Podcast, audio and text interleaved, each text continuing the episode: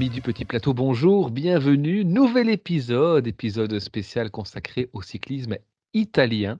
Et oui, ce sont les Strade Bianche ce week-end, donc c'est l'occasion évidemment de refaire un petit peu le tour euh, de ce qui se passe dans la botte. Et pour en parler, eh bien comme chaque épisode, on accueille évidemment Alexis et Damien. Salut les copains. Salut. Mais on a aussi euh, l'honneur d'avoir un invité aujourd'hui. Il s'agit d'Enzo. Salut Enzo. Eh excusez-moi, mais je me permets déjà de vous couper. Je peux me faire un petit kiff? Vas-y. Allez, ça va, c'est parti. Bien écoutez, pour ce numéro euh, spécial le cyclisme italien, euh, quoi de mieux que d'avoir comme invité le, le grand spécialiste du cyclisme italien. Hein, euh, Eurosport, on a parlé comme ça encore cet après-midi, l'a cité comme spécialiste de, de, ce cyclisme transalpin qu'on aime tant. il connaît tout sur le cyclisme italien. Il peut vous réciter le nom de tous les cyclistes professionnels italiens par ordre alphabétique inversé. Il peut de tête vous donner tous les résultats des cyclistes qui ont un beau-frère dont un ami est italien. Je parle bien sûr du grand Enzo, alias Analyst Phoenix. C'est bien ça, Enzo, j'ai bon. C'est comme ça qu'il faut faire, je pense. Alors c'est très gentil, mais, je, mais, mais, mais là tu me fais une réputation qui est pas, qui est, assez loin de la réalité, hein, honnêtement.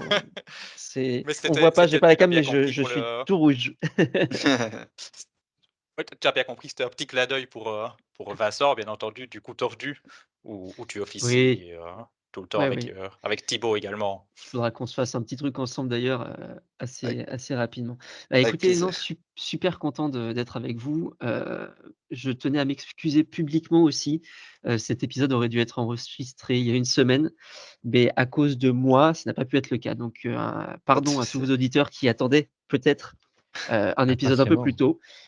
donc c'est ma faute. J'espère que qu'on va se rattraper aujourd'hui et proposer quelque chose de qualité et j'ai aucun doute là-dessus. Oui, et puis comme ça, on va coller en plus à l'actualité avec les Strade Bianche qui, qui vont démarrer ce, week-end. Mais justement, avant de, de- d'en parler, euh, on, on va peut-être faire un petit focus d'abord justement sur ce cyclisme italien que tu aimes tant, que tu connais si bien, et qu'on a l'impression peut-être un petit peu de notre côté de, redécouvrir aussi.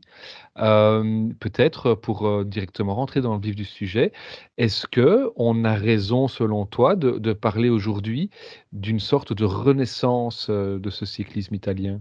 Alors renaissance, c'est un peu tôt pour le dire. ce qui est sûr, c'est qu'il y a eu un, vrai déclin. On a une sorte de comment dire de trou générationnel entre Nibali et aujourd'hui, alors ça ne veut pas dire qu'il y a eu absolument personne entre-temps capable de ramener des résultats.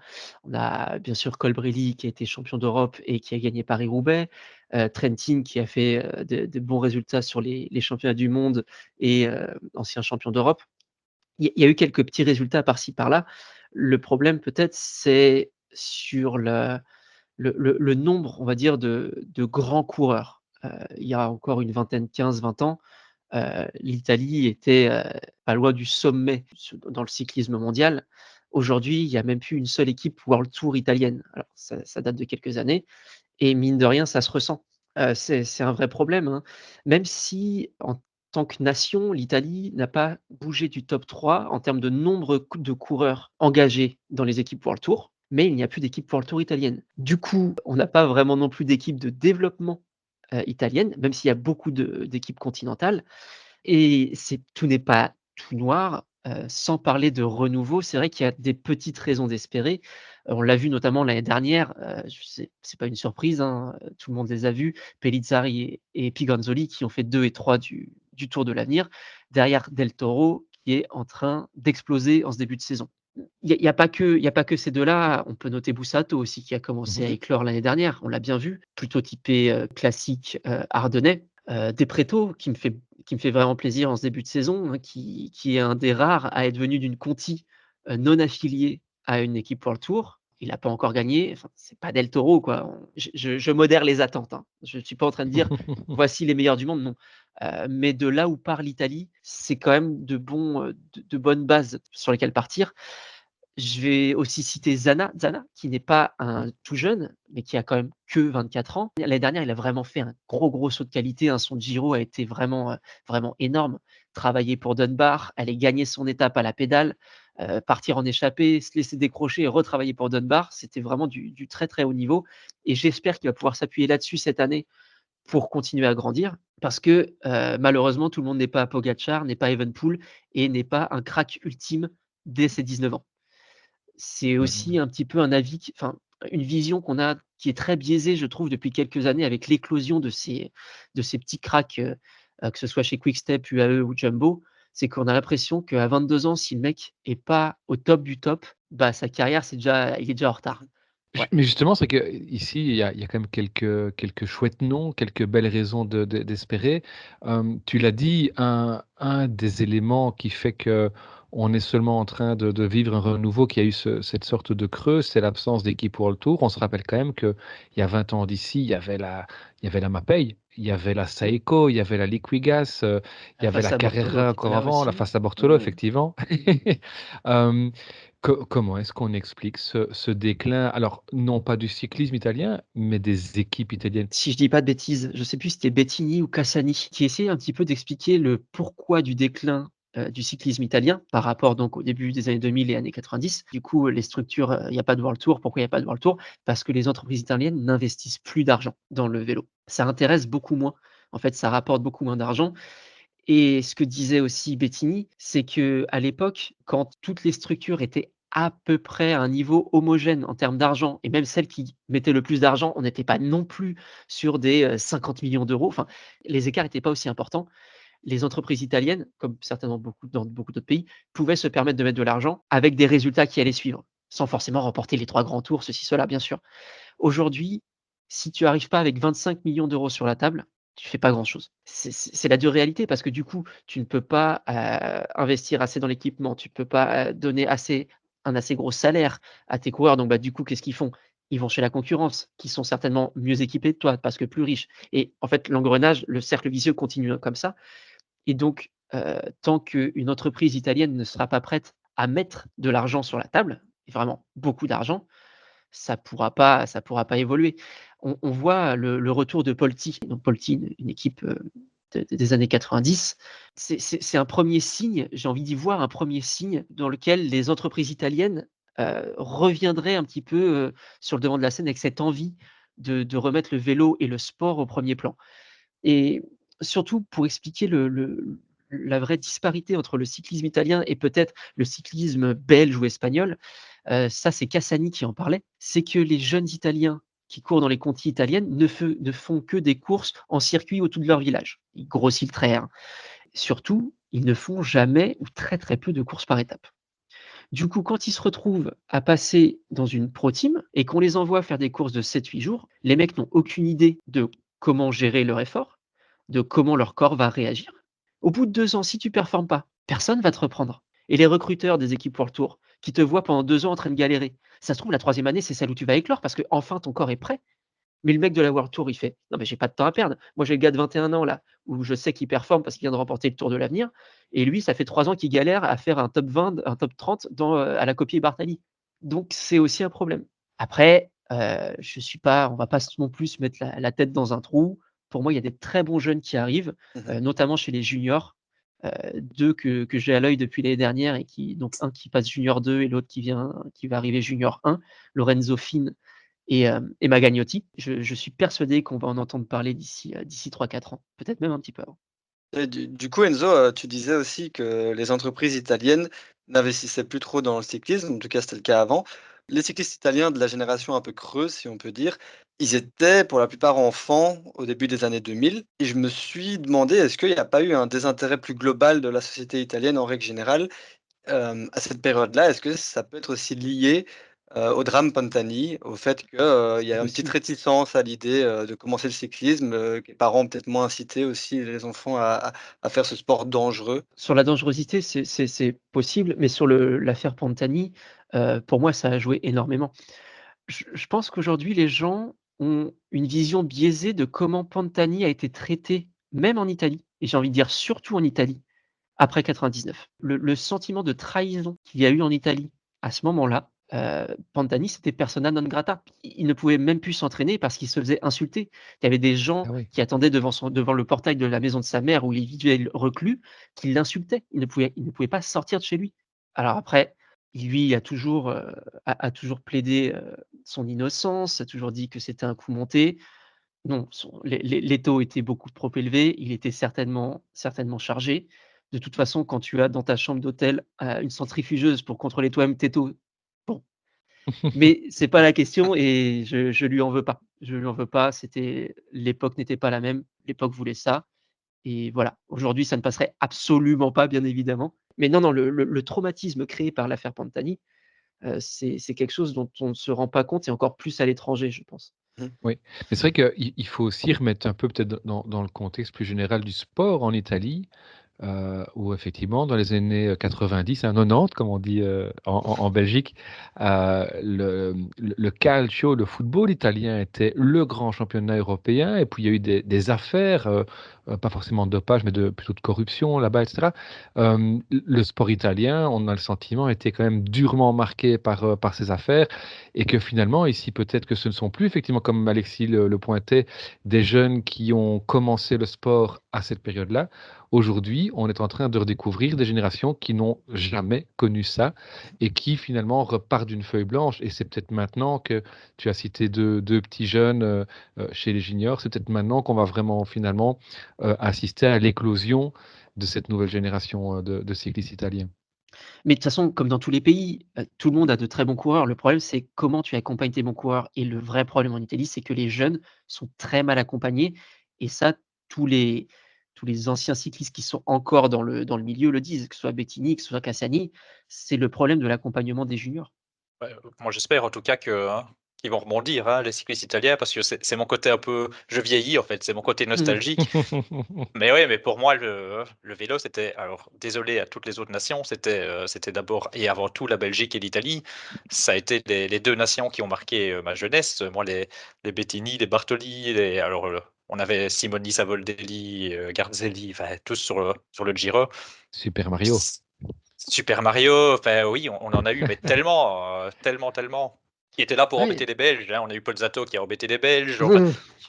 voilà, c'était les deux nations pour moi qui marquaient le cyclisme. Oui, mais tu, vois, l'Italie n'avait pas forcément tous les meilleurs coureurs, mais dans chaque domaine, que ce soit niveau, niveau euh, classique avec Bettini, sprint avec Cipollini, puis juste après Petacchi. à la grimpette, tu avais, Pantani, tu avais, du Simeoni. Tu avais vraiment des mecs qui étaient là et qui étaient dans, les tout, dans ce qui se faisait de tout meilleur. C'est-à-dire qu'il n'y avait pas un, aspect du vélo sur route où un Italien n'était pas en mesure de remporter quelque chose. Est-ce qu'un Italien est en mesure aujourd'hui de remporter un monument? Je ne pense pas. Que, en mesure de, remporter un, de remporter un grand tour, encore moins. À part un Danois, deux Belges et deux Slovènes, est-ce que quelqu'un peut remporter un grand tour actuellement? C'est très compliqué. Voilà. Lenny Martinez. Euh, pardon, ça m'a échappé. On verra. Après, comme mine de rien, c'était un très bon rouleur. Bon, bref, c'est pas la. C'est pas, pas, le débat, mais, sujet. mais voilà. Et aujourd'hui, non, je vais aller Ghana en chrono et sur, sur les classiques flandriennes, on a vu notamment Paris-Roubaix où il était capable de se défendre un peu. Mais en dehors de ça, l'Italie n'est plus une nation qui pèse. Oui, c'est vrai que c'est ce qu'on dit depuis, c'est ce qu'on en parle. Il y a une période creuse, il y a quand même du renouveau, mais tu l'as dit, il y a quand même une superstar italienne, Filippo Ganna, euh, qui fait partie bah, de, vraiment de ces visages et de ces noms du peloton. Est-ce que tu peux un petit peu nous expliquer euh, son programme cette saison euh, Qu'est-ce qu'il faut attendre de lui Déjà, son début de saison, on n'en attendait pas grand-chose, parce que je pense que tout le monde le sait maintenant, mais pendant presque six semaines, il n'a pas pu s'entraîner juste avant la mmh reprise à cause d'un problème physique. Donc on l'a vu hein, en Algarve, très très en retard sur sa forme. moi, le, dernier test qui, pourra nous mettre sur la, voie, c'est le contre-la-montre de Tirreno. L'année dernière, il avait écrasé le contre-la-montre. Alors, effectivement, il n'y avait pas Evenpool, Van Aert l'a fait en claquette, mais c'est pas tant l'adversité qu'il y avait en face que le temps qu'il a fait. Mmh il, a, il, a, vraiment fait un énorme chrono. Donc cette année, je vais voir. Le, le, parcours est légèrement plus technique, tu as 2-3 virages en plus. Donc normalement, ça devrait aller un petit peu moins vite. Mais si, même s'il le gagne, mais que son temps est pas foufou, j'en attendrai rien jusqu'au jusqu'au Giro. Mais moi, j'allais dire, je suis quand même un petit peu déçu parce que on parle de, de cycliste italien qui peut peut-être gagner un monument et peut-être peut-être Ghana. Et, pas un mot sur euh, Giulio Ciccone qui pourrait gagner à Liège-Bastogne-Liège. Je, trouve que c'est quand même c'est quand même moyen de la part d'un très grand fan de Bon, après, évidemment, il, a les problèmes qu'on Oui, non, mais. Euh, pas de bol, évidemment son, liège de l'année dernière était vraiment très très bon. Mmh. de mémoire, ça bascule avec Evenpool et Pitcock. Et quelques secondes derrière, il y en a un groupe de deux qui sort avec Skelmose et Chikone. Euh, le problème, c'est que ça faisait un petit peu loin, les deux étaient cuits, ils ont été obligés d'attendre derrière. À la pédale, à la pédale, il a probablement un top 5 de Liège dans les jambes. J'aime plus que tout Giulio. Je pense pas qu'il ait la gagne de Liège dans les jambes. Mmh je, sors un petit peu du, du, de, mon compte et de, de la ligne éditoriale, de la ligne éditoriale de mon compte. Et je vais être honnête. Je, je pense, par contre, sincèrement, je pense qu'un top 5, oui. Je pense qu'un top 5, il l'a dans les jambes. Et, sur un tour de Lombardie, un tour de Lombardie 2024 qui arrivera euh, dans la foulée des JO, des mondiaux, où finalement on va avoir des, euh, des Pogacar, des Venepool, euh, des, des Roglic qui vont aller se, disputer la gang sur ces courses-là. Est-ce qu'un Chicone qui délaisserait peut-être ces courses-là au profit d'une préparation axée sur le Tour de Lombardie, est-ce qu'il ne peut pas aller là Son meilleur résultat en monument, largement. Mais alors, oui, mais le problème, c'est que en début de saison, il a dit J'aime beaucoup le parcours des championnats du monde et je ah. vais axer ma fin de saison dessus. Ah ben voilà. Du coup, c'est top, hein, mais j'ai hâte de voir ce qu'il peut donner s'il est à 100%. Bah, oui, ceci dit, le parcours du mondiaux lui vont assez bien. Ah, mais bien évidemment. Le, en fait, le problème, c'est pas de savoir est-ce que le parcours lui convient, c'est il convient à tellement de super favoris. Qu'est-ce que tu veux faire? Qu'est-ce que tu veux faire? Mais, mais tant mieux, s'il peut accrocher un top 5 au mondiaux, je serais déjà très content. Je ne me fais pas d'illusion, on n'aura pas d'Italien champion du monde avant un petit moment, tu vois. À moins qu'un sprinter explose et qu'on puisse aller gratter un maillot de champion du monde à, je sais plus, à Dubaï ou à Abu Dhabi dans, dans 3-4 ans. ouais, il y, a des bons sprinters, il y, a des bons coureurs. Le problème, c'est que est-ce que tu es dans les meilleurs? Pour l'instant, c'est pas le cas. Et sur un Giro Si je dois citer un Italien le plus à même dans un futur proche de remporter un grand tour. Je ne dis pas que ça va arriver, mais si je devais en choisir un qui serait le plus proche, euh, Tiberi. Ah oui, ah. intéressant. Pour moi, c'est Tiberi. Euh, et je pense que cette année, euh, c'est l'année où il explose. Ok. Je ne dis pas qu'il va gagner énormément, mais je, pense vraiment que cette année, il va passer un vrai cap. J'ai découvert en début de saison, ben, on le savait déjà certainement, mais moi je ne le suivais pas. Hein. J'ai découvert qu'il roulait bien en tout cas. Ah si, ah non, en fait c'est ça le truc, c'est qu'il grimpe bien et que c'est un très bon rouleur. Mais oui, pour moi c'est celui qui est le, plus proche, qui a le plus de potentiel pour s'approcher d'une victoire en grand tour côté italien. Zana, euh, c'est très bien. Et d'ailleurs, cette année, j'attends de voir parce que le début de saison de Dunbar est quand même marqué par les chutes et les blessures. Et vu que la préparation de Dunbar a pas l'air d'être excellente pour approcher le Giro, je ne serais pas étonné qu'on demande à, Zana d'être un vrai second euh, second, euh, second leader. Et un top 10 sur ce Giro, oui, oui, moi je pense qu'il a largement les capacités de l'atteindre. Et tu parlais de sprinter il y a peu, euh, hein, tu disais pour peu qu'un sprinter explose, ben, il y a quand même Jonathan Milan. Il n'est peut-être pas encore top, top, top, top, top mondial, mais. J'attends de, voir, de voir face au top mondial. Alors, mmh moi, ce qui me plaît beaucoup, c'est le fait qu'il soit chez Trek. Parce que chez Trek, à la différence de chez Bahreïn, il va être accompagné. Parce que le problème de Milan, c'était pas tant sa pointe de vitesse ou sa puissance, c'était le fait qu'il était infoutu de se placer correctement. Quand tu regardes son Giro l'année dernière, il gagne une étape et je crois qu'il fait quatre fois deuxième. Les quatre fois où il fait deuxième, il lance dans la 20e position, la gueule dans le vent. S'il est bien placé, je te jure qu'il en gagne 4, voire 5. Ce qui est, dommage, c'est qu'il est, il est tombé malade euh, sur l'homme loop. Euh, du coup, euh, son, début de saison, bah, ça va enfin son début de saison, après le tour de, la communauté de Valence, où il a été très très fort. Alors, niveau sprint, ça ne sert à rien de se pencher trop là-dessus parce qu'il n'y avait absolument personne en face. Mais moi, là où il m'a étonné, c'est dans les ascensions. Il était toujours là, toujours, toujours. Et la seule fois où il pète, c'est parce qu'il a deux crevaisons dans une ascension et donc bah, à un moment, tu peux pas rentrer quand tu t'appelles Milan. Mais il était toujours bien placé, donc il grimpe super bien. Moi, c'est un mec que je vois remporter Milan-San Remo dans un futur proche aussi. moi, je voudrais. On, demande beaucoup l'avis à Enzo, mais j'aimerais bien vous demander votre avis à vous, euh, Romain et Alexis, parce que là, on parle d'un gars qui est un sprinter. Tu viens de parler de Milan Remo, mais on en parle généralement aussi sur euh, les pavés. Ben voilà, il y a eu le Loop. Bon, il est tombé malade, dommage, parce que sur le Loop, moi, j'y croyais pas trop. Il y avait tout un débat, mais en tout cas, sur Kurn, inévitablement, ça allait être un de mes favoris. Moi, j'aimerais bien votre avis ben, à tous les trois, finalement. Est-ce que ce Milan-là, on, on peut un jour l'espérer vraiment tout, tout, tout, tout bon sur les classiques pavés? Les difficiles, parce que, parce que finalement. Euh, ok, tu vas sur Roubaix, mais tu n'irais pas sur. Roubaix, euh, trop dur s'il y a des monts, pas, pas, pas Newsblad, pas. Un gars d'un maintenant en 3. Euh. Peut-être un Gant Wevelgem par exemple. Oh, mmh oui. Romain. Mais pas, pas, Non, je partage l'avis d'Alexis. je crois qu'effectivement, sur des monts pavés à répétition, c'est costaud. en tout cas, il n'a pas la, la, stature physique pour, faire, pour, être parmi les, meilleurs sur ce genre de, circuit. Par contre, effectivement, sur un grand Evel Game, sur un Kurn Bruxelles Kurn, quand c'est plus lissé, quand il y a un peu de, plus de plage, je veux dire, sur le finish, euh, c'est clair que c'est quelqu'un qu'on va devoir suivre. Mais voilà, on en a beaucoup parlé. Je sais que son, son coach, hein, je pense, il y, a, il y a deux ans, euh, il y avait une grande interview dans je ne sais plus quel magazine euh, qui disait voilà, c'est clairement quelqu'un qui peut gagner Milan-San Remo et Paris-Roubaix. On verra. On, attendra de, voir ses premiers résultats finalement sur des pavés, mais c'est clair que c'est un des un des cyclistes italiens qu'on va suivre particulièrement et qui devrait, j'imagine, effectivement porter haut les couleurs de son pays dans les prochaines, euh, prochaines saisons. Euh, il y, en a d'autres, évidemment. Alexis, peut-être tu, voulais euh, évoquer deux, trois noms. Il y a beaucoup d'Italiens qui ont fait des transferts intéressants. Là, je vais peut-être laisser Damien parler de ça, mais avant ça, moi, il y en a un dont j'ai envie d'avoir ton avis.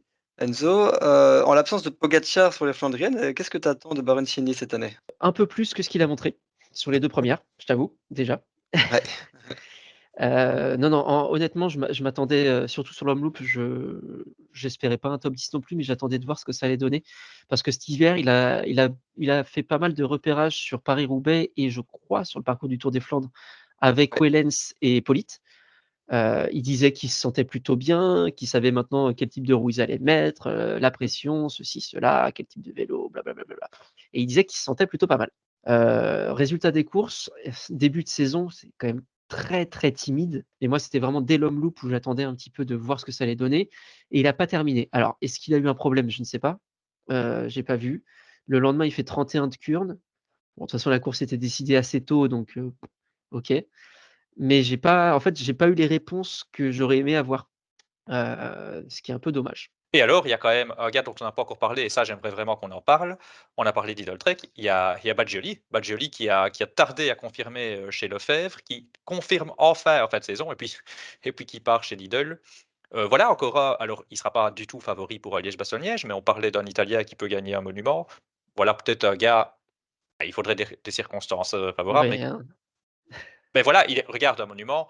C'est quoi, c'est deuxième qui fait de la Lombardie? Deuxième de Lombardie. mais ouais, mais c'est très bien. Le, problème, c'est que, comme pour beaucoup de mecs, tu auras toujours au moins un gars plus fort que toi. Ouais, ouais, ouais, Moi, je dis oui, il peut faire des belles places sur les monuments. Il n'y a pas de problème. des Italiens peuvent faire de très belles performances sur un monument. Mais si tu parles de gagner un monument, aujourd'hui, sauf circonstances particulières, un Italien n'est pas en mesure de remporter un monument. Comme un Français n'est pas en mesure de remporter un monument. Donc non, oui, oui, il peut performer et voir, heu, Badgioli chez Trek, moi j'aime bien. En vrai, j'aime beaucoup la la psychologie chez Trek. Je trouve vraiment que c'est une équipe, si une course en particulier convient à un de leurs coureurs, tout le monde se met derrière. En fait, tout le monde va se mettre derrière un objectif commun et c'est ça que j'aime beaucoup chez Trek. C'est que si ça convient à tel mec, OK les gars, on on défie pas de la trajectoire, c'est tout le monde derrière lui et basta et c'est ça en fait qui me qui qui me plaît beaucoup dans, dans, dans, cette, dans, cette, équipe et la mentalité qu'elle a. Et c'est vrai que du coup, maintenant, il y a beaucoup, il y a un gros contingent italien qui est arrivé, notamment avec les arrivées de Consoni, euh, Milan et Badgioli. Et surtout, ce qu'il faut voir, c'est que Consoni, il arrive parce qu'il y a Milan. Hein. Consoni et Milan, ils se connaissent très bien. Ils font partie de, de l'équipe de poursuite individu par équipe sur piste. Donc, en tant que lanceur, les mecs, ils sont habitués à se renifler les fesses, j'ai envie de dire, à courir l'un derrière l'autre sur une piste pendant 4 km. On peut peut-être passer au Stradé. Je ne sais pas si vous avez encore des questions sur euh, le cyclisme italien. Non. J'espère que ça ne va pas saouler vos, auditeurs. Parce que moi, tu peux me lancer là-dessus sur des heures et des heures, il n'y a pas de problème. c'est l'épisode qui ne marche le moins, ben on, t'invitera. On, on Ou alors vous m'inviterez, mais je ne vous me donnerai pas la parole. non, mais l'Estradé, euh, bah, toi qui es euh, grand spécialiste, je ne veux pas te faire rougir, mais là, pour le coup, vraiment, tes previews, il euh, y, a beaucoup de monde qui les lit. Tu peux peut-être nous expliquer euh, en, vitesse la petite modification, enfin la petite, non. Mhm. En vitesse, la modification de programme, oui, parce que la petite, non. Euh. donc oui, du coup, la grosse information concernant les Strade Bianche de cette année, c'est que la course va passer les 200 km et arriver même à 215 km. Modification de cette année, les 30 nouveaux kilomètres. L'année dernière, il y avait 11 secteurs de, de, chemins gravillonneux, hein, de, ces fameuses strade bianche, exactement. Cette année, on va en avoir 15. Donc, sur les 30 km qui sont rajoutés, c'est pas juste 30 km pour faire joli, c'est vraiment quatre nouveaux secteurs qui fait, ce qui porte le total de, de routes blanches à 71 km sur les 215 que comporte la course, soit un tiers de la course. Donc on est vraiment déjà sur une course qui était difficile, mais qui là va être rendue quasiment impossible à gagner pour un second couteau, j'ai envie de dire. Une fois qu'on arrivera dans le 11e secteur, celui des Tolfe, au lieu de partir sur la gauche en direction de Sienne, euh, les coureurs vont continuer sur la droite. Et là, entamer la, nouvelle boucle. Donc ce nouveau circuit qui fait à peu près 31 km euh, va comporter quatre nouveaux secteurs, dont deux nouveaux. Les deux nouveaux sont vraiment pas très compliqués. Euh, et surtout, en fait, ça va être une alternance de chemins blancs et de, routes asphaltées, mais pas en très bon état. Euh, ça va pas trop monter, ça va pas trop descendre. On, on va pas être sur des secteurs clés. Il va y avoir aussi une bosse euh, sur ce circuit qui là par contre sera asphalté, hein, une bosse tout à fait, normale, de 2 km à un peu plus de 5% de moyenne, dont le sommet sera situé à moins de 35 km de l'arrivée. Petite rampe de lancement potentielle pour les coureurs. Une fois qu'on aura fait une partie de cette boucle, on va revenir sur la fin du parcours initial et refaire le secteur du Colle Pinzuto, qui est un secteur assez difficile de 2,4 km avec des portions à près de 15% de moyenne. Et enfin, revenir sur le secteur des qui lui est long d'un kilomètre. C'est une sorte de cuve, en fait. Il commence par une descente et après, il remonte directement sur les derniers hectomètres avec un pourcentage qui touche les 15% vers le sommet. Là, au sommet des on sera à moins de 15 km de l'arrivée et le final, à partir de ce moment-là, sera exactement le même que celui des années précédentes. Oui, c'est vrai que pour, euh, pour résumer tout ça, finalement, hein, on, on a dit un tiers de, de la course sur les, les routes blanches, 400 euh, mètres, je pense, hein, de, de D+, supplémentaires. J'ai un peu regardé, on, on sera autour des 3600. Donc 3600, 3007, ouais. Voilà, on se trouve quelque part entre l'Amstel, hein, où on tourne autour des 3002, et Liège où on est autour des 4000, 4002. Donc on, a une, course qui euh, propose un, un des plus assez conséquent, mais qui propose également les, routes blanches. 70 km, c'est pas rien. Euh, alors, les routes blanches, c'est pas des pavés non plus, je sais, mais euh, à titre de comparaison, sur Roubaix, on est à 50 km, 55 km, je pense, de, de, pavés sur euh, une course qui en fait 250 au total. Donc voilà, on, voit un petit peu les, proportions de, de, surface, on dit ça comme ça. Euh, on, va certainement avoir ici une route très dure avec un parcours, on va pas relancer le débat ici, mais un, parcours digne d'un monument. Mmh et, et, ce parcours euh, a comme conséquence peut-être ces modifications, je veux dire, de parcours, euh, d'autres hommes, ou, si pas d'autres hommes, parce que bah, si on prend Pitcock et Pogachar, c'est des mecs qui savent répéter, mais peut-être que ça peut éliminer certains hommes des, prétendants. C'est une question que, que Tip nous a même adressée euh, personnellement dans, le dernier épisode du coup d'aujourd'hui. Il voulait un peu notre avis là-dessus. Lui part sur, euh, sur plutôt un profil grimpeur. D'ailleurs, tant que je parle de Tip, si vous voulez vraiment tous les détails sur le nouveau parcours, il a fait un article pour Vélofuté, donc vous pouvez aller sur le site de Vélofuté. Et Vélofuté, par contre, dans ses principaux outsiders, donc il y a Pogacar en favori, il y a deux outsiders, met Christophe Laporte.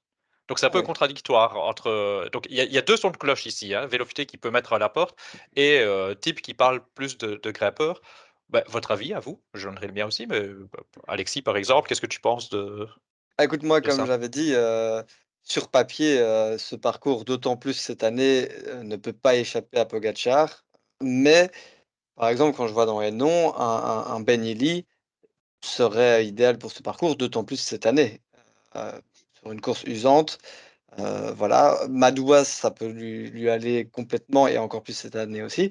Donc, moi, je serais plus dans, dans ce profil-là de coureur très résistant euh, mais pas forcément des coureurs. Bah, un Laporte, je ne le mettrais pas forcément. Je vais plus mettre un Cus qu'un Laporte, par exemple. c'est un peu hybride. Va y avoir des, euh, des grimpeurs, mais va y avoir des classic man très résistants.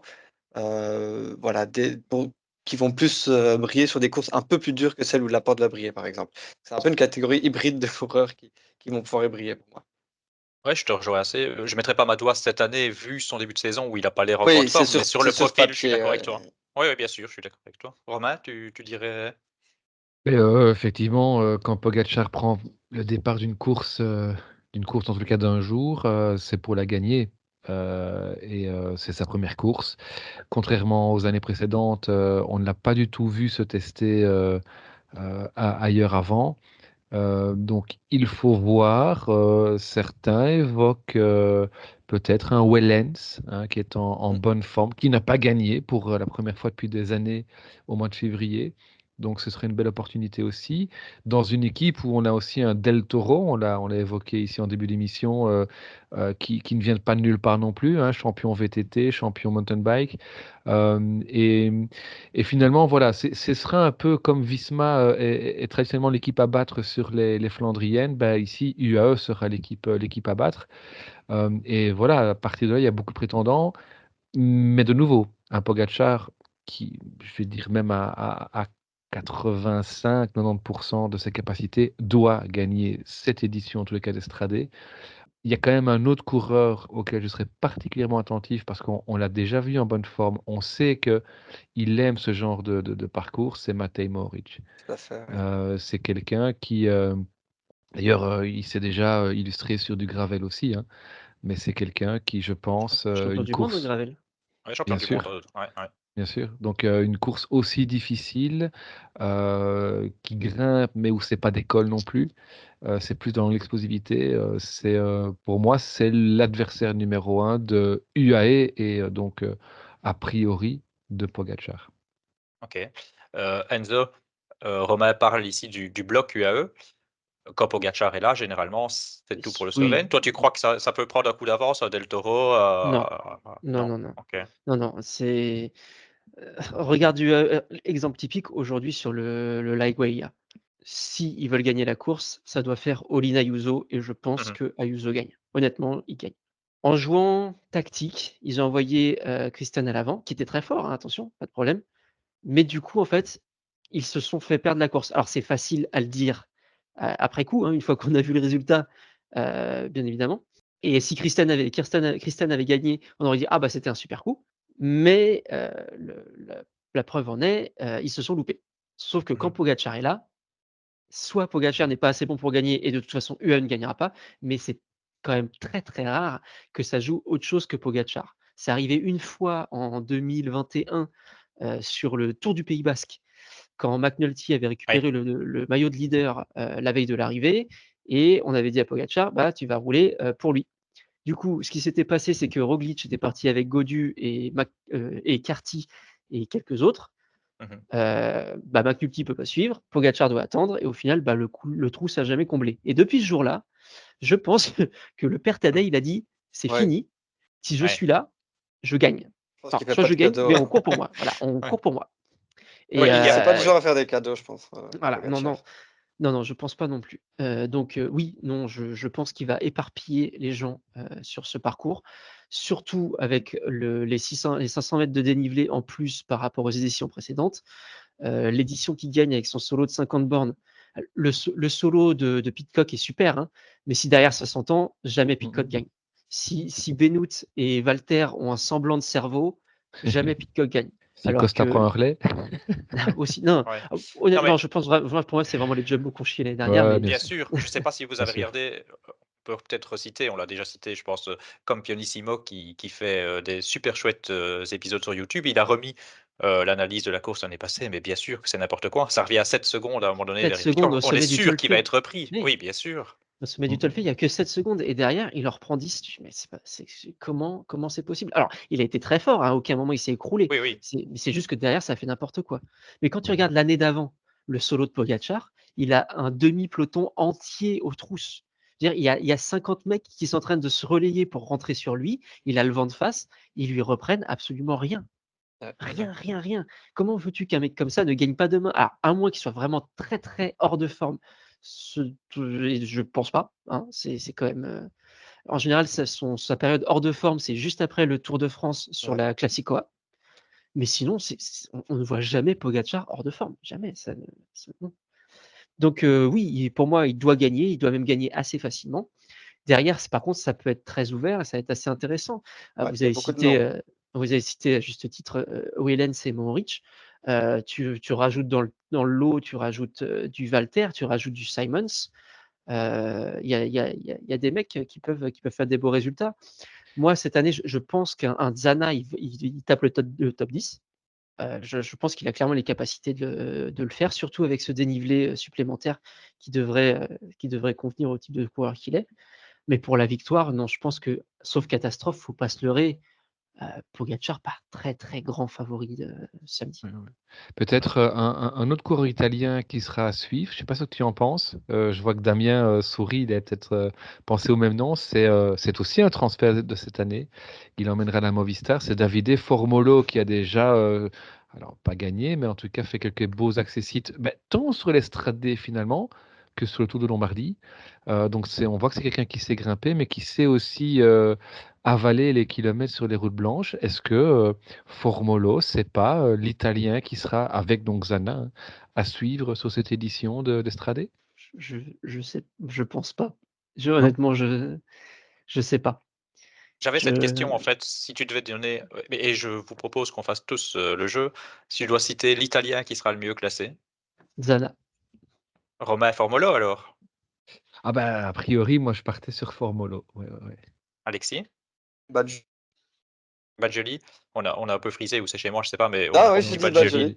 Ok. J'avais Euh, j'avais envie de dire Vendrame aussi, mais bon. euh, Mais moi, j'ai- moi j'hésitais entre, euh, entre Formolo et Badgeli, mais ma première idée c'était Formolo aussi quand même. Donc euh, je vais, je vais rester sur, euh, sur Formolo et puis je surveillerai mon, mon nouveau chouchou Velasco depuis que j'ai fait mes recherches sur lui euh, pour ma série coureur Nanfar. Je jetterai un œil. Mais c'est cer- certainement quand même trop dur, trop long, non, pour Velasco, je pense, Enzo? Je, je pense qu'il y a trop- un peu trop de dénivelé. euh. Ouais, je pense aussi. Mais Badgioli, c'est pas, il sort pas dans la roue de Pitcock l'année dernière? Non, c'est Bettiol qui est avec lui.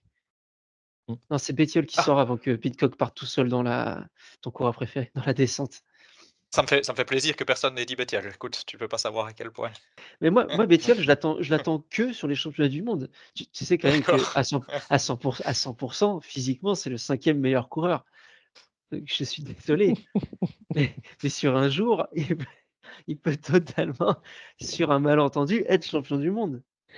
Ils sont plusieurs à être cinquième meilleur coureur physiquement au monde. Oui. Non, non, il n'y a, a que lui. Écoute, on ne va pas se lancer ce débat. euh, mais moi, je ne mets ni Bettiol, ni celui dont on tait le nom. Celui dont on tait le nom? oui. Ni Madouas, donc, euh, dont on, Ah, on peut dire le nom. euh. Pardon, pardon. Mais non, je, je croyais que c'était encore un coureur italien. Je me attends, mais qui c'est qu'on a pas le droit de prononcer? Je comprends plus. Ouais, ouais, mais non. on, peut- mais on ouais, peut ouais, prononcer Madouas, euh, voilà. Oui, non, mais. Non, c'est bon enfant, voilà, on Bien sûr. Et euh, non, non, mais en, en gros, pour expliquer un peu mon, mon, mon Zana, euh, l'année dernière, il était dans le groupe, euh, dans le groupe Vanderpool. Donc tout le monde décide de- de- d'a- d'attaquer Vanderpool qui faisait un peu figure d'épouvantail, alors qu'au final, on se rend compte qu'il était pas si en forme que ça, à ce moment-là en tout cas. hein. Euh, et le, en fait, Zana, pour moi, c'est pas une- un problème de jambes, c'est un problème stratégique où il a choisi absolument de rester dans la roue de Vanderpool. Et quand le coup part avec les Benoît, euh, Walter, Madouas et tout ça, tu vois, tu as un plan de caméra où Van Der Poel se retourne et tu Zana qui le regarde et qui, fait, et qui est en roue libre dans, dans sa roue. Et tu dis, bah voilà, là, là tu viens juste de perdre toute chance de bien figurer. Et je pense déjà que l'année dernière, il avait un top 10 dans les jambes. Je dis pas qu'il va le gagner, attention, je, absolument pas ce que je dis, mais pour moi, un top 10, il l'a largement dans les jambes. Les amis, je vous propose que pour le prono, par contre, on, on attende comme d'hab maintenant nos étoiles le, le- le matin de la Ouais, course. top.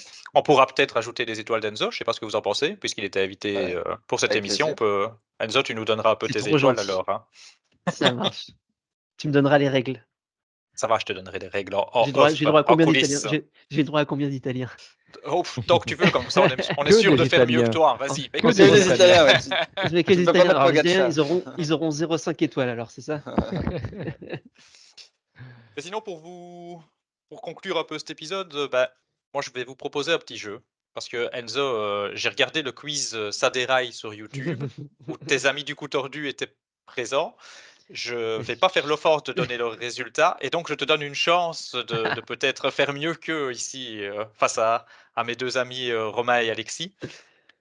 Ce ne Ah sera pas que du cyclisme italien. Il y aura un peu de cyclisme parfait. italien, donc tu pars avec un petit peu d'avance, mais il n'y aura pas que du cyclisme italien. Ça va être très court. hein. Euh, seule petite règle du jeu, je vous demande, avant de répondre, de juste me dire votre prénom, parce que sinon je ri- risque peut-être de ne pas savoir qui a, qui a répondu en premier. Ça Ça va? Ça marche ça Allez, on est parti. La première question, attention, soyez prêts, ça va être une question de rapidité. Je vous demande de terminer correctement cette phrase bien connue. Un jour, on demanda à Enzo Alexis, Alexis, ouais. bah, vas-y euh, Enzo, t'es l'invité. Non, C'était sur le vas-y, non. gong qui allait. Vas-y, vas-y, non, vas-y, il t'a Pipo de gagner et Pipo gagna. Magnifique. Un point pour Alexis. Je le note, c'est vrai, il faut que je tienne les comptes. hein. Écoutez, Le niveau de ce jeu va être. euh, Alors, non, mais ça va pas être que des trucs comme ça. Euh, on vient de parler des Strade Bianche. Je vais vous demander pour deux points cette fois-ci, puisque les points, je ne l'ai pas dit, mais on va être crescendo. Euh, pour deux points, qui a achevé le plus de fois cette course? Euh, Alexis, Oui. Non, tu peux plus répondre. Donc, euh, je vous Ah ai non, j'en non mais évidemment, une, une seule, une seule proposition par euh, participant. Enzo, Oui, Enzo Kwiatkowski. Non. Romain T'as le temps, mais ça en prend tout le Oh, temps pour ça pas que nos auditeurs s'endorment. Mais euh, Non, non, ça, ça va être un gars euh, auquel personne ne pense. euh, Ouais. Un genre Trentin ou quoi, mais. non, allez, Alexis, pas pour les points. T'avais un deuxième, après on arrête. Non, mais moi j'allais dire celui qui a gagné le plus, Cancellara, mais euh, Ouais. Bah, Figurez-vous que c'est Greg Van Avermaet qui Allez. a euh, Ah. terminé 13 fois euh, cette course. Et j'allais vous donner un bonus si vous a aviez trouvé. C'était combien de fois dans le top 10 sur 13 Dix Pas- fois. 8. 8, très bien. 8 Ouf. fois. Mais c'était pas pour des points, donc malheureusement. Oh, comme par hasard. comme par hasard, vas-y. En Ouais, plus, j'ai même pas ça. triché, rien. Alors j'aurais pu. T'aurais pu. Ouais, un demi-point, tu l'as dit. mais- Allez, je, je vais te mettre pas un demi-point, je vais te mettre 6 ex aequo à la fin du Ah. jeu. Enzo remporte le jeu. euh, Allez, donc, allez, tu sais quoi Ça me va, c'est parti. ça te va. Allez, ça me va. Alors, troisième question, et déjà avant-dernière question. On vient parler de Greg Van Avermaet. Greg Van Avermaet, ben, c'est celui qui avait quand même doublé le Newsblatt. Maintenant, on va chercher un coureur. Alors, je vais vous donner des indices, et euh, vous avez droit à une proposition à chaque indice que je donne. OK? Et on commence pour 5 points, si vous l'avez, dès le premier indice. Mon premier indice. Le coureur qu'on recherche compte 5 podiums sur le Newsblatt, dont 4 d'affilée. Là, vous pouvez y aller. euh, Allez-y, tentez votre chance. Alexis, Ouais Steven? Non Ah, Alexis, il essaye de m'avoir. Il se dit, ouais, c'est des sentiments, c'est Steven.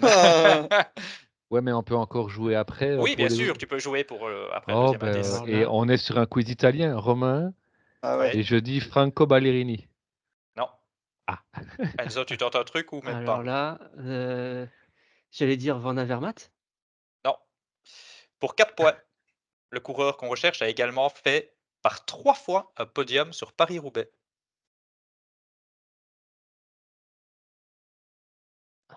Euh, Alexis? Alex... Pardon. Bah, Sag- bon, je prends le Sagan, mais c'est pas lui. Alexis?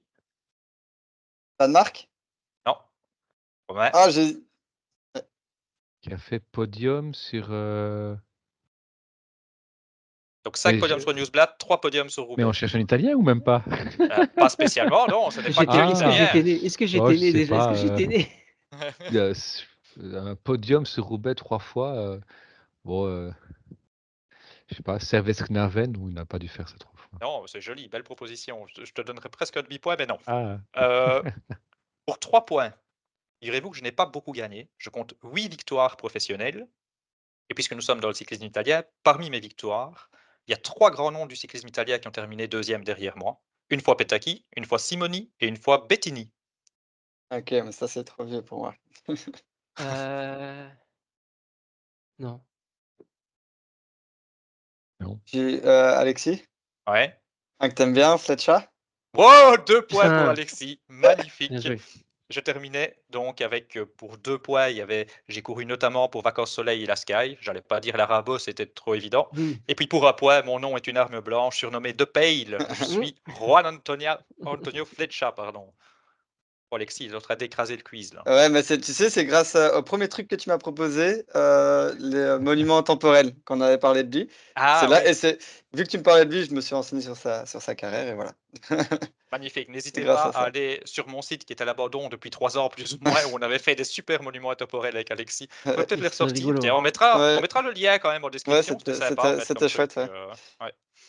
Ok, on arrive à la dernière question. Alors là, il va falloir que je vous partage mon écran parce qu'on fait même Pour un peu 20 de visuel. Pas pour 20 20 points. points, mais il y, a moyen, il y a moyen de gagner pas mal de points. C'est je- tout ou rien, là. C'est celui qui répond bien, qui répond bien qui gagne le quiz. Ça va être, euh, vous regardez un peu les. euh, où est-ce que je peux mettre ça Partager? Les 12 coups de midi, où il faut trouver l'intrus. Moi, je regarde jamais, mais je sais que ça existe. Je- je- J'imagine, je vois à peu près. Euh, alors, est-ce est-ce que vous voyez mon écran là? Oui, oh là là, la technologie, Oui. c'est beau. Ah waouh. Magnifique. Alors, on va. Donc, vous allez chacun euh, votre tour me donner un coureur. La question, ben, vous la voyez. hein. On va peut-être faire quand même pour ceux qui écoutent un podcast. Donc, la question ici va être qui n'a fait aucun top 3 en monument parmi ces cyclistes italiens? Et je vais les citer pour ceux qui écoutent qu'un podcast, qui ne nous regardent pas sur YouTube. Il y a donc dans la liste Ivan Basso, Daniele Benatti, Stefano Garzelli, Gianni Moscon, Daniele Nardello, Luca Paolini, Domenico Pozzovivo, Gilberto Simoni et Stefano Zanini. Alors, non seulement celui qui restera euh, le dernier dans le jeu aura deux points, mais en plus de ça, quand vous allez me citer quelqu'un qui n'a pas fait un top, euh, qui a fait pardon un top 3 en monument, puisque le but évidemment est de toujours citer quelqu'un qui a fait un top 3 en monument, vous pouvez gagner un point en me disant et il a fait un top 3 en monument sur tel monument. Je vous demande pas l'année, rien du tout évidemment, mais sur telle course. C'est un peu brouillon ou vous avez compris? Bon, Donc bon, là, va. il faut qu'on dise. Alors, Donc vous, vous devez, vous, vous devez pas me donner tout de suite la réponse de qui n'a fait aucun top 3 monument. C'est vrai que la question est pas posée. Vous devez justement essayer d'éviter. Celui y en a- où- Il y, où- il y en a deux là-dedans qui n'ont fait, qui n'ont pas fait top D'accord. 3 en monument. Une fois, Si par exemple Romain se plante, me donne un qui, en a, qui a fait aucun top 3, il est éliminé du jeu. On continue avec Alexis et toi. C'est pour ça qu'il y a deux, deux, euh, Ah, deux mecs qui ont fait. Et on voit Ah, qui reste en dernier. C'était pas très clair, mais là je crois que vous avez. j'ai compris. C'est maintenant, j'ai compris. Tout le monde a compris, on est parti. Ouais. Ben, Oui. Pour déterminer l'ordre, je vais regarder le classement. Je vais donner la priorité à Alexis puisque c'est lui qui est en tête. Enzo, vu que tu avais juste le petit bonus d'égalité, tu joueras en deuxième et Romain alors en troisième. hein. Et alors la technologie, je vais même prendre un petit marqueur, vous allez voir, je vais colorier à côté, ça va être magnifique. Alexis, Je pourrais, me planter dès, je pourrais me planter dès le début. Je veux dire que Benatti a fait un top 3 en monument. alors attends, je vais, je vais regarder parce que je ne connais même pas. Bon ben Alexis, merci, au revoir. hein. Ah ouais, Éliminé. enfin, voilà. Ouais, voilà. Je vous facilite la tâche. bon. On va donc faire euh, une partie entre Romain et Enzo. Enzo, tu étais le deuxième sur la liste. Euh, ouais, alors. Si tu pouvais on citer a- l'autre qui n'a pas fait de monument. non, je, je pense que celui, le deuxième qui n'en a pas fait, je pense que je l'ai. Ah, bah voilà. Euh, Mais du coup, j'essaie de voir. ta, ta, ta. Allez, euh, Gianni Moscon, top 3 sur le Lombardie. exact. Un point pour Enzo. Romain. Euh, Oh, Ivan Basso a dû faire top 3 sur le Lombardie aussi. Exact, je te donne un point. Il n'avait pas fait top 3 que sur la Lombardie. Mais je te donne quand même un point puisque tu as donné une course. Il avait fait top 3 également dans Liège-Bastogne-Liège. Enzo. Euh, hum, hum, hum. Nardello. Nardello. Nardello, et je dirais Lombardie aussi. Moi, Exact. Tour des Flandres, non? Nardello, non, deuxième de Lombardie. À toi, Romain. Ça devient déjà chaud. Hein. Euh, ah, Tu aimes tellement Simoni que ça sent le piège à plein nez. Je vais aller, je vais aller vers celui qui me dit le moins, Stefano Zannini. Euh, c'est encore bien le genre de gars qui aurait été faire un top 3 sur, euh, sur un Paris-Roubaix ou un Tour des Flandres euh, au début des années 2000 ou fin des 90, non? Il faut que tu choisisses entre Paris-Roubaix et le Tour des Flandres. Ah, mais tu vois, comme quoi, euh, C'est bien essayé, c'est bien essayé, mais je te connais un Alors, petit peu. Je savais que tu allais essayer de me piéger. je vais dire Tour des Flandres, allez. Allez, je te donne un point. Enzo, euh, tu, tu as autre chose à rajouter sur Zanini? Juste pour- Euh, non, non, non. il, a, il a aussi fait troisième de Milan San Remo. D'accord. Ah. Ok. Non, ça j'avais pas. Ok. À ton tour, donc Enzo. À mon tour. Alors, euh, bah écoute, on parlait de Simoni. Ouais, Simoni, c'est top 3 du Lombardie aussi. Je vais tous les faire, hein, les Lombardie. exactement. Simoni, c'est Ah. deuxième de Lombardie. Donc tu as trois points, tu as déjà rejoué Alexis, et puisque tu as ton petit bonus euh, là pour l'instant tu, tu es en tête. Désolé Alexis. Si, si, Avec non, mais je, pense que je suis quasiment sûr de savoir lequel n'a pas fait de top 3. Mais pour les deux autres, j'ai un gros doute sur les. Sur les courses. fait leur- Ouais. À toi Romain. Euh, je suis joueur. Je vais essayer Garzelli qui aurait fait un top 3 sur Milan-San Remo. Non, tu restes dans le jeu mais tu ne prends pas de points. Garzelli a fait un top 3 sur Liège-Bastogne-Liège. Tu restes dans le jeu, c'est toujours, toujours bien. En, Euh, en je n'ai pas, je, je pas noté Oh et, et je ne vais pas te faire croire que j'ai une réponse à de tête. Enzo, à toi. Alors, bon, je suis presque sûr pour euh, le dernier. Je vais dire Paolini, qui a fait un top 3 sur un monument. Et je vais dire euh, Liège. Alors, Paolini a fait plusieurs top 3. Il a fait euh, trois top 3 en monument, mais pas sur Liège. Donc, tu restes dans le jeu, mais pas de points. Il a fait, pour la petite histoire, troisième de Tour des Flandres et deux fois troisième de Milan-San Remo. D'accord. Euh, à toi, Romain. Ah bah. Bah, du- du Ah, c'était fini, c'était fini. Bah, a du coup, Vivo qui n'a pas fait de fini. top 3. Et donc, et donc Vivo, pour la Je petite suis sur histoire. top 5, hein, mais pas de top 3, je crois. Ok, top 5 où Lombardie? Non. Je sais plus. Du coup, du Euh, coup, Romain, si c'est pas. Lombardie, Ah, ce sera Liège alors. ce sera Liège. Liège. Deux fois cinquième à Liège, deux fois sixième en Lombardie pour la petite histoire. Ah, Bon, ben, on, on a éliminé personne, donc on va dire que vous prenez chacun deux points, ce qui ne va pas arranger Alexis.